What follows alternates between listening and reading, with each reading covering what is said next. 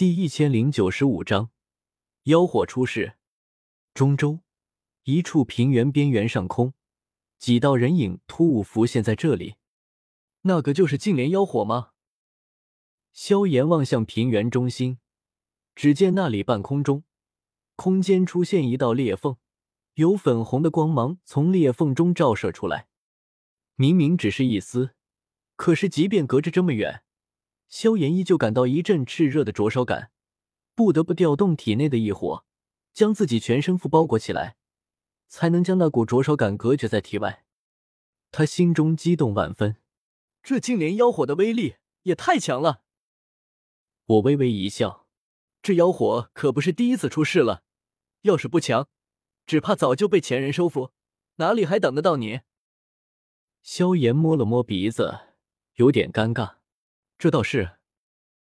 我回头看了看身后，这次我们来的人不多，我和萧炎、小医仙，还有紫妍、玄魔、朱木、竹离以及东龙岛的二长老，其余的人则是留在了大爱盟，也包括药老，因为他刚刚炼制完九阴黄泉丹，耗费了太多精力，需要休养，无力再来这里。走吧，我们都过去。我在最前面，当先往平原中心飞去。大家都小心一些，净莲妖火并不简单，那处妖火空间也是危险重重。还有，净莲妖火出世，很可能会吸引来其他一些强者的觊觎，我们都要做好准备。紫妍咕囔道：“有什么好怕的？我们这么多人，有人敢来和我们抢，直接打扁就是了。”我苦笑了笑。这小丫头还真是越来越暴力了。我依旧警惕，不断扫视四周。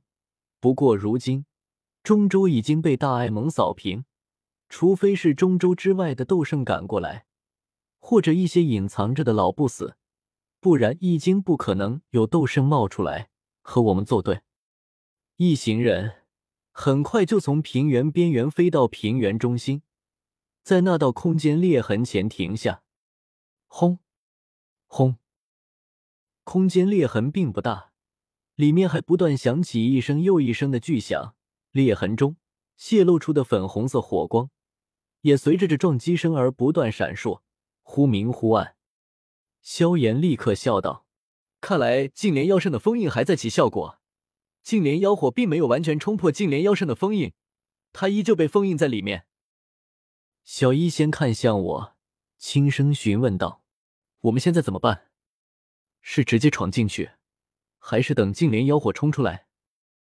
我想了想，让净莲妖火冲破封印不行，他要是冲出来后一心要逃，我们抓他也麻烦。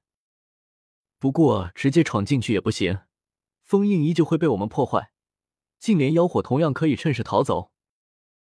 萧炎懵了，这也不行，那也不行，那我们究竟怎么办？我的目光不由落在紫妍身上。紫妍，这空间，你能不能不破坏里面的封印，而带我们进去？紫妍嘿嘿一笑，轻蔑的瞥了眼这小空间，这东西太粗糙了，我随便就能进去。太古虚龙的天赋神通就是穿梭空间，这对他们来说，就犹如鸟儿会飞翔，鱼儿会游泳一般。以前紫妍修为还低微时，就能随意穿梭迦南学院里的禁制，偷吃学院库房里的灵药。如今他修为愈发恐怖，这世界上能阻挡住他的东西也愈发稀少。显然，净莲妖圣这留下来的小空间，能困住净莲妖火，却拦不住紫妍。唯一麻烦的，就是让你们三个人通过了。紫妍看着我和小医仙、萧炎三人，却是有些头疼。他自己可以穿梭过去，可是带着三个人族，这要怎么办？他使劲挠头想了想，片刻后才一拍手，叫道：“有了！我把你们吃下去，你们待在我肚子里，不就能和我一起进去了？”啊！小医仙愣了下，他可一点都不想被人吃。可是紫妍却不管那么多，这丫头向来是想到什么就做什么。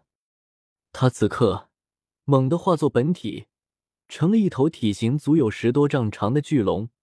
紫金色的龙鳞在阳光照射下熠熠生辉，光彩夺目。啊呜！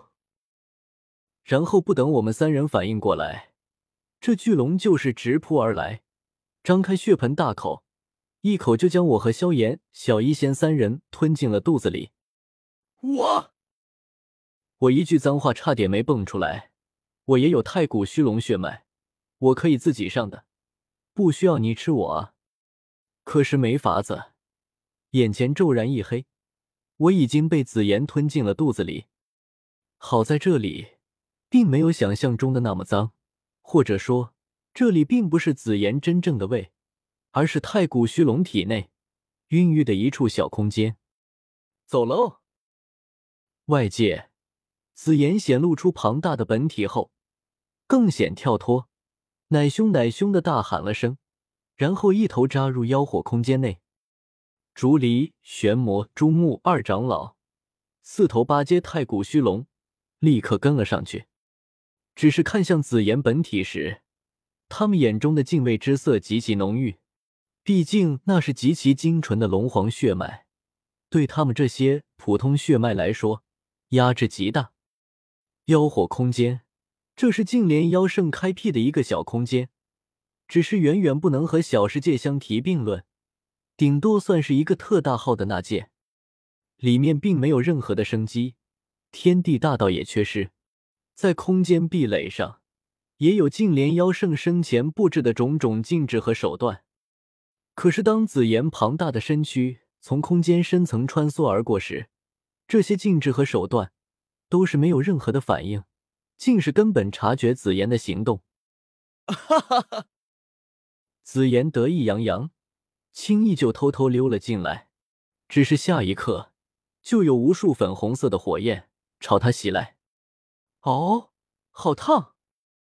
紫妍怪叫了声，两只硕大的龙瞳眨了眨，有些呆萌的看着这些粉红色火焰，似乎还有点不敢相信，这些火焰居然真的伤到了他。要知道，他早在很小的时候就能去岩浆里泡澡，而岩浆根本伤不到他的鳞片分毫。哼，什么净莲妖火，给我滚开！紫炎气的猛扇翅膀，有雄浑的金色斗气从龙鳞下激荡而出，将附着在他龙鳞上的粉色火焰震荡而来，才解决掉这个麻烦。这时候，紫妍也看见不远处的地面上几块砖石裂缝间生长着一株青绿色的植物，圆没尺许高，通体散发着蒙蒙微光，明显就不是凡物。是灵药，嗷呜！我来了。